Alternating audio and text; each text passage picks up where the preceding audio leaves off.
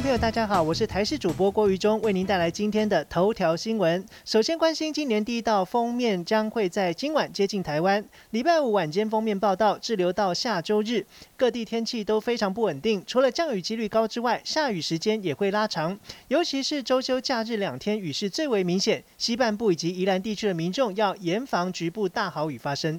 日前，教育部公布了学校停课指引，国高中生以确诊者的九宫格来计算框列，被框列者停课三天。不过被批评这样做不切实际。对此，教育部长潘文忠上午到立法院备询，强调如果学生因为防疫假错过了其中定期评量，将给予补考，而且成绩以实际的实得分数来计算，也可以进行弹性多元方式评量。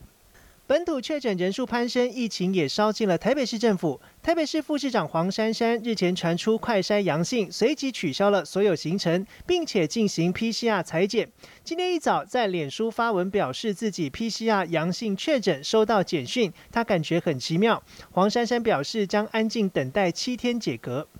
高雄轻轨又被撞。昨天晚间十一点多，在五福四路与鼓山交叉路口，轻轨列车与一台闯红灯的机车发生了擦撞，造成轻轨车头局部损伤。还好女骑士倒地，只有受到轻微的擦挫伤，送医治疗之后没有大碍。国际焦点来关心，欧洲疫情趋缓，下周起将进一步松绑口罩令。欧盟航空安全局表示，十六号起，欧洲所有机场及航班将不再强制旅客佩戴口罩。不过，欧洲疾病预防管制中心指出，航空公司应该鼓励游客佩戴口罩。此外，法国也宣布，从十六号开始，全国公共运输系统将不再强制乘客佩戴口罩。目前，法国仅剩医疗院所和疗养院仍然维持口罩强制令。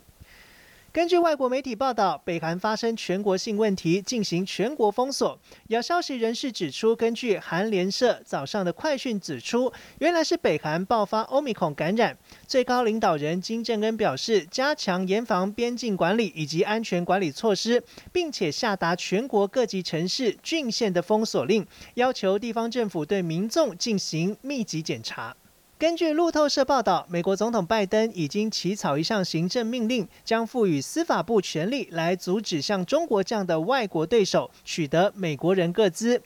报道引述了消息人士和路透社看到的摘要，指出这项正由政府机关审查的议案，将指示美国卫生及公共服务部要阻止联邦拨款用来支持把美国的健康数据转移给外国对手。